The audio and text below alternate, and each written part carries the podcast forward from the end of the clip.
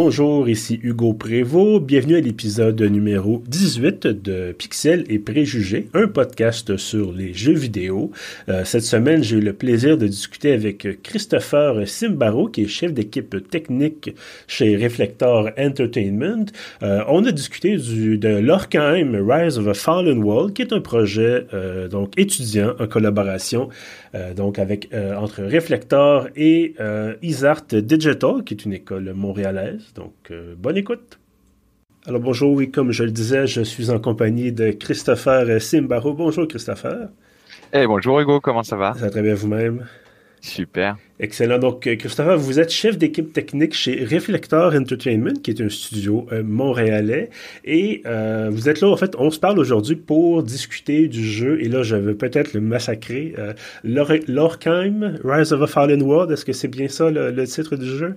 Euh, oui, oui, c'est bien ça, l'Orekheim. Parfait. Donc, et qui est un projet, en fait, c'est la troisième année que Reflector euh, travaille avec des étudiants de l'école de jeux vidéo euh, Isart Digital, qui est aussi une école montréalaise, euh, pour créer donc des jeux vidéo. Euh, donc, l'Orekheim, qui est le projet gagnant euh, de l'édition de cette année, avec une thématique environnementale. Mais avant qu'on plonge là-dedans, j'aimerais savoir, chef d'équipe technique, euh, ça peut, pour moi, ça veut dire beaucoup de choses. Qu'est-ce que ça fait, euh, chef d'équipe technique? Euh, tu as, entièrement raison. Je fais, je fais souvent le parallèle en, en disant que euh, technical artist, c'est un petit peu artiste technique, c'est un peu l'équivalent d'un informaticien dans les années 2000. Donc ça fait un peu tout et n'importe quoi. Un, un, technical artist à la base, c'est le pont de liaison entre les artistes et les programmeurs. Donc on mhm. va, on va travailler de manière technique sur euh, les pipelines de production. Donc comment on doit mettre en place la réalisation de des assets 3D, de, de comment mais comment on réalise tout ça dans des dans des règles définies. Et puis en tant que directeur technique artistique, ma job c'est euh, de travailler conjointement avec euh, l'équipe de VFX, l'équipe de technical artist, et puis euh, tous les autres corps de métier, les autres départements connexes, donc les level artistes, euh, les character artistes, les level designers, et puis bah, le but c'est de réussir euh, collégialement à mettre en place des règles pour que euh, aussi bien esthétiquement que que en termes de performance le jeu le jeu tourne. Je comprends tout à fait. Merci pour les explications. Euh, et donc, c'est ça, dans ce contexte-là, évidemment, quand on disait, euh, c'est vous qui avez été le mentor de ces étudiants là, de chez euh, Isart Digital. Et donc, encore une fois, bon, troisième année de, ce projet-là de collaboration pour produire finalement euh, un jeu, évidemment, on le un jeu qui est, qui est, disponible pour tous, qui est disponible publiquement là, sur la, la plateforme itch.io. Euh, comment ça fonctionne au début? Est-ce que c'est est-ce que c'est les gens de chez Reflector qui arrivent, qui vont voir les étudiants en disant on a un projet, ou est-ce que c'est les étudiants qui disent bon on a quelques idées euh, et là à ce moment-là il y a une espèce de, de, de brainstorm qui se déroule? Ben, euh, à vrai dire, le, la première année où on a fait ça, on n'a pas imposé de thème, et à partir de la deuxième année, on s'est dit que euh, ça pourrait être très intéressant de euh, de d'imposer un thème aux étudiants et que ce soit des thèmes qui soient euh, sociétalement intéressants, mhm. donc euh, des, des, problèmes de société. Donc il y a deux ans, on a travaillé avec l'équipe Palaka à Isart euh, sur le thème euh, du trouble de l'autisme, des personnes qui sont sur le trouble de l'autisme, le spectre. Et puis bah, donc cette année, le thème c'était l'environnement. Et puis euh, ce que j'aime à rappeler quand on quand on parce qu'on arrive à Isart et puis on leur dit bah nous on a un thème et puis on aimerait trouver des équipes qui veulent travailler sur ce thème-là. Et ce que j'aime à rappeler là-dedans, c'est que c'est en général plus facile de commencer quand tu as un carré de sable qui est défini plutôt que le Sahara. Et puis mhm. après, il faut réussir à définir ta, zone de jeu là-dedans. Donc, euh, ce, qui a, ce, qui a, été très intéressant, c'est que euh, l'équipe de l'Orekheim euh, avait aussi pour but, avant même qu'on ait annoncé le thème, de vouloir faire quelque chose sur l'environnement. Donc, on a un peu trouvé nos âmes sœurs de développement au sein de ce projet. Excellent. Et donc, on a le thème, on a déjà une idée qui est déjà un peu détaillée. En fait, au moins, légèrement dégrossi, si on veut. Euh, à ce moment-là, bien évidemment, il reste le côté, il reste tout le côté de la, conception, de la production, l'espèce de côté qu'on on parle peut-être moins. on se dit, bon, on a une idée, puis en bout de ligne, il y a un jeu, mais entre les deux, évidemment, il y a beaucoup, beaucoup de travail. Euh, combien de temps ça a pris euh, pour, concevoir euh, ce, ce titre-là? Euh, bah, L'équipe d'étudiants, ils sont euh, 8 sur le projet, et puis ils commencent en septembre et ils terminent euh, fin mai, début juin à peu près. Donc, euh, donc en général, ils prennent les, les, vacances d'été de l'année d'avant pour commencer à réfléchir un petit peu à ce qu'ils aimeraient, qu'ils aimeraient travailler. Et puis après, au, au fil de la production, c'est découpé en trois grandes phases. Donc on a la phase de pré-production, de production et puis de post-production. Et euh, bah, étant donné que c'est leur dernière année d'études, ils, définissent aussi les corps de métier dans lesquels ils vont vouloir travailler dans le mhm. futur. Donc même s'ils touchent un petit peu à tout, ils vont essayer de centraliser leur énergie sur ce qu'ils ont envie de faire dans le futur. Effectivement, parce que bon, il n'y a pas seulement, euh, on, parle souvent de développeurs de jeux vidéo, mais c'est un métier un peu comme, euh, bon, vous disiez informaticien dans les années 2000. Euh, il y a énormément de, sous-métiers ou de, en tout cas de tâches très, très spécifiques. puis bon, évidemment, quand quand on parle de jeux vidéo, souvent on va parler des AAA avec des centaines, voire des milliers de personnes qui Peut-être qu'une personne s'attache de seulement faire la texture des portes et fait ça pendant des années. Euh, là, dans ce cas-ci, évidemment, bon, on vous dit huit étudiants avec des gens de chez Reflector, peut-être. Euh, est-ce que ça veut dire qu'il faut, par exemple, oublier certaines choses? Est-ce qu'il faut dire on voudrait faire tel ou tel aspect du jeu, on voudrait définir telle ou telle chose, mais finalement, on n'a pas les ressources, on n'a pas le temps. Euh, surtout que là, c'est un projet très, très limité dans le temps. Un jeu, ça peut prendre euh, des années, évidemment, voire plus à concevoir, surtout quand c'est une petite équipe. Et donc, à ce moment-là, est-ce qu'on est-ce qu'on est-ce qu'il y a eu une décision à un moment donné de dire on coupe ça, on coupe ça, parce que sinon, on n'arrivera jamais? Tu as, entièrement raison. En fait, le, le, plus dur à mes yeux dans le jeu vidéo, c'est euh, de savoir euh, rescoper, remettre en, condition. Donc, tu as, des contraintes de développement, de temps, d'humain et d'argent. Tout ça, c'est relié. Et puis, bah, euh, là, les étudiants ont un temps défini, une taille d'équipe définie. Donc, comme tous les projets, qui soient professionnels ou, ou étudiants, au début, on a des, des expectations, on a une volonté de vouloir faire quelque chose de gigantesque. Et puis, bah, petit à petit, on apprend à recadrer. Et puis, j'ai tendance à faire le parallèle. Euh, ce qui résulte de cette année de travail avec les étudiants, c'est le nectar de leur projet en fait. Mhm. Le, but, c'est d'avoir une expérience de jeu qui dure entre 10 et 15 minutes, euh, et puis euh, qu'on ait toute l'essence de ce qu'ils aient voulu faire à travers ça, et qu'on ait enlevé toutes les fioritures connexes qui qui servent pas à grand chose en fait en bout de ligne. Donc, effectivement, c'est, je, je connaissais pas la durée du jeu, mais bon, vous dites 15 minutes. Euh, donc, c'est ça, c'est pratiquement une démonstration finalement du savoir-faire des étudiants.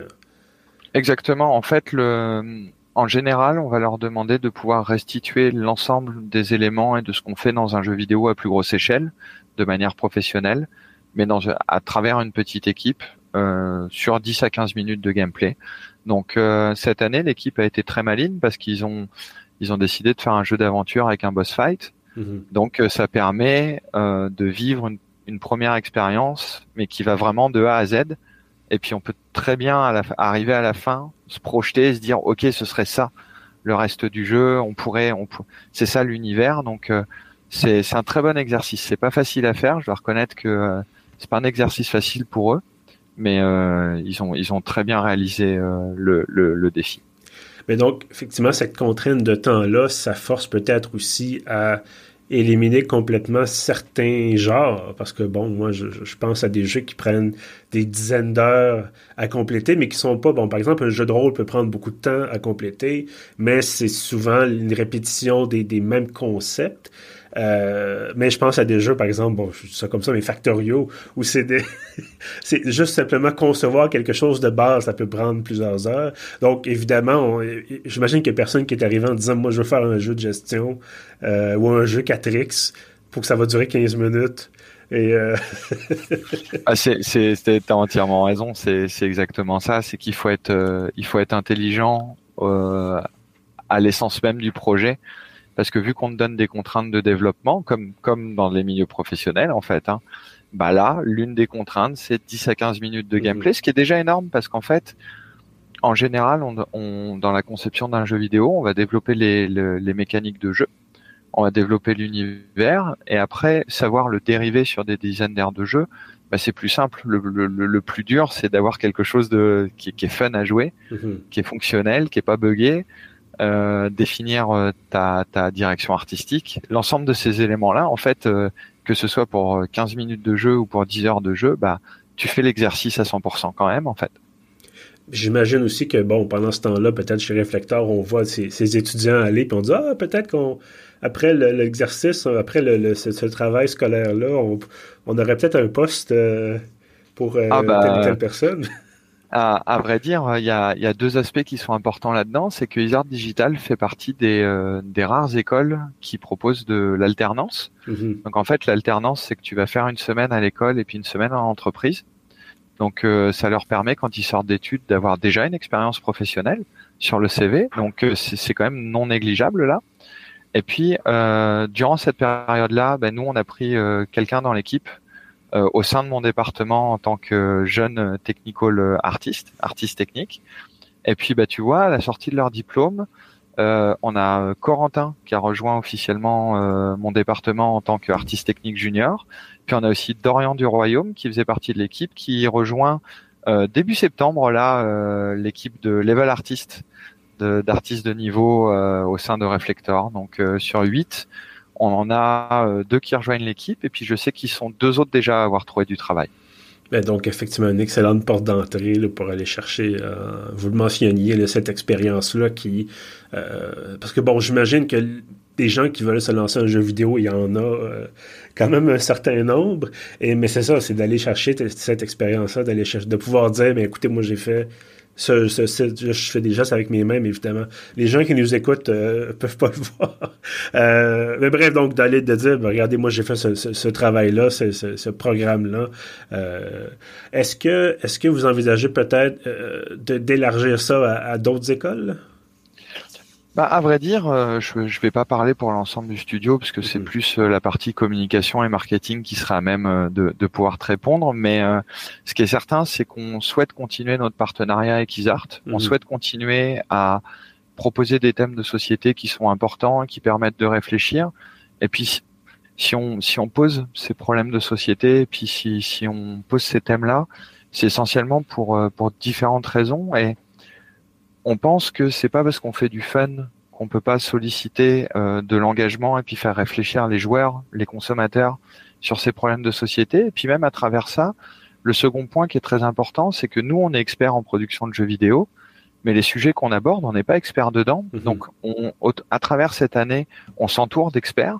Donc là, typiquement, Acuper via Centraire nous a permis de rencontrer euh, Hugues Asselin, qui est euh, qui est professeur à, à l'UCAM sur tous les sujets euh, d'écologie et d'environnement. Donc il est venu donner de la formation. Donc nous on a appris, les étudiants ont appris. Et puis ça, ça permet au consommateur qui va jouer le jeu d'avoir un regard différent aussi sur ces sur ces thématiques-là. Et puis le, le, dernier point qui est important à travers ça, c'est que euh, sans pour autant être très vieux, hein, j'ai 36 ans, mais je, suis plus au milieu de ma carrière qu'au début de ma carrière.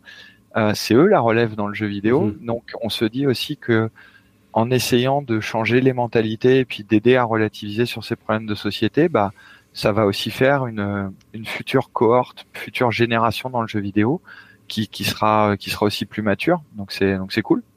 C'est un peu une win-win sur tous les tableaux, quoi. Oui, absolument. Puis c'est vrai que euh, les questions d'enjeux de société, bon, cette année, c'est l'environnement, ben, ça tombe bien dans un certain sens. Là. Je mets des guillemets ici parce que, bon, côté environnement ces temps-ci, c'est pas extraordinaire. Euh, mais donc, c'est ça, c'est il y a eu, bon, évidemment, à une certaine époque, les jeux de ce qu'on appelait edutainment. Euh, il y en a encore un peu, là, mais des jeux à thématique euh, en ce sens-là, on sent encore que ça a de la difficulté peut-être à, trouver son, son public plus, euh, contexte plus mainstream, un contexte plus général. Euh, peut-être qu'effectivement, c'est ça, des jeux comme l'Arkham, ça va donner l'occasion euh, de, de, de, aux gens de voir qu'on peut s'éduquer ou en tout cas apprendre sur un certain thème tout en ayant du plaisir. Je pense que c'est effectivement l'objectif, euh, du, du, tout cas d'une bonne partie des jeux vidéo. Justement, est-ce que c'est arrivé, je vais peut-être terminer là-dessus, est-ce que c'est déjà arrivé que, là évidemment ça fait seulement trois ans, mais de dire ce projet-là est vraiment intéressant, on va le... On va reprendre ou racheter le concept si on veut, en tout cas on va récupérer le concept, puis on va en faire un, titre qui dure, un, jeu complet. Là. Bah, au, sein du partenariat qu'on a avec Isart, euh, nous en tant que, que mentor. Et puis, euh, en effet, je suis mentor, mais au sein de l'année, euh, on propose à l'ensemble des étudiants, dès qu'ils ont des problèmes, comme tu le disais, il y a des dizaines de corps de métier dans le jeu vidéo. Mhm. Donc on arrive avec une armée en fait d'experts. Donc quand ils ont besoin d'un tech level designer, quand ils ont besoin d'un concept artiste, d'un animateur, d'un programmeur, on essaie de leur trouver les différents corps de métier au sein de Reflector pour les épauler. Donc je voulais quand même souligner que j'étais pas le seul mentor. Euh, je, je suis le, le, mentor principal, mais on a toute mhm. une équipe derrière pour les soutenir.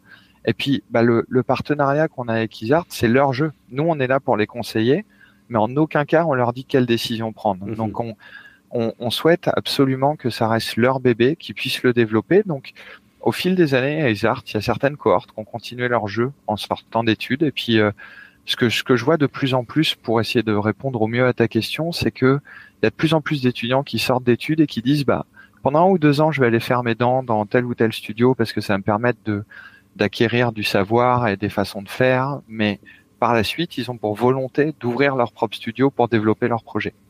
Donc, euh, donc je pense que même si c'est pas au travers de Reflector, parce que on est créateur d'univers et puis on est on est nous-mêmes en train de travailler sur euh, sur un online, euh, je pense très sincèrement qu'on va avoir de plus en plus de, de studios indépendants continuer des projets qu'ils ont commencé en tant qu'étudiants. Parfait. Christopher Simbaro, euh, chef d'équipe technique donc chez Reflector Entertainment, merci beaucoup d'avoir été avec nous aujourd'hui. Ben merci Hugo, c'était un réel plaisir. Je te souhaite plein de bonnes choses et puis euh, au plaisir de se reparler. Voilà, c'est ce qui conclut cet épisode numéro 18 de Pixels et Préjugés. Merci évidemment d'être fidèle au rendez-vous. Vous pouvez trouver tous nos autres épisodes sur pieuvre.ca, sur Apple Podcast, sur Spotify, sur Google Podcast et sur notre hébergeur Balado Québec. Avant de vous laisser, je vous invite à vous abonner à la page Facebook de l'émission et je vous encourage également à vous abonner à l'infolettre de pieuvre.ca. Vous allez sur le site dans la colonne de droite, il y a un formulaire qui prend quelques secondes à remplir et tous les samedis matins, vous avez l'ensemble de nos contenus, y compris les épisodes de podcast. Sur ça, je vous dis merci et à bientôt.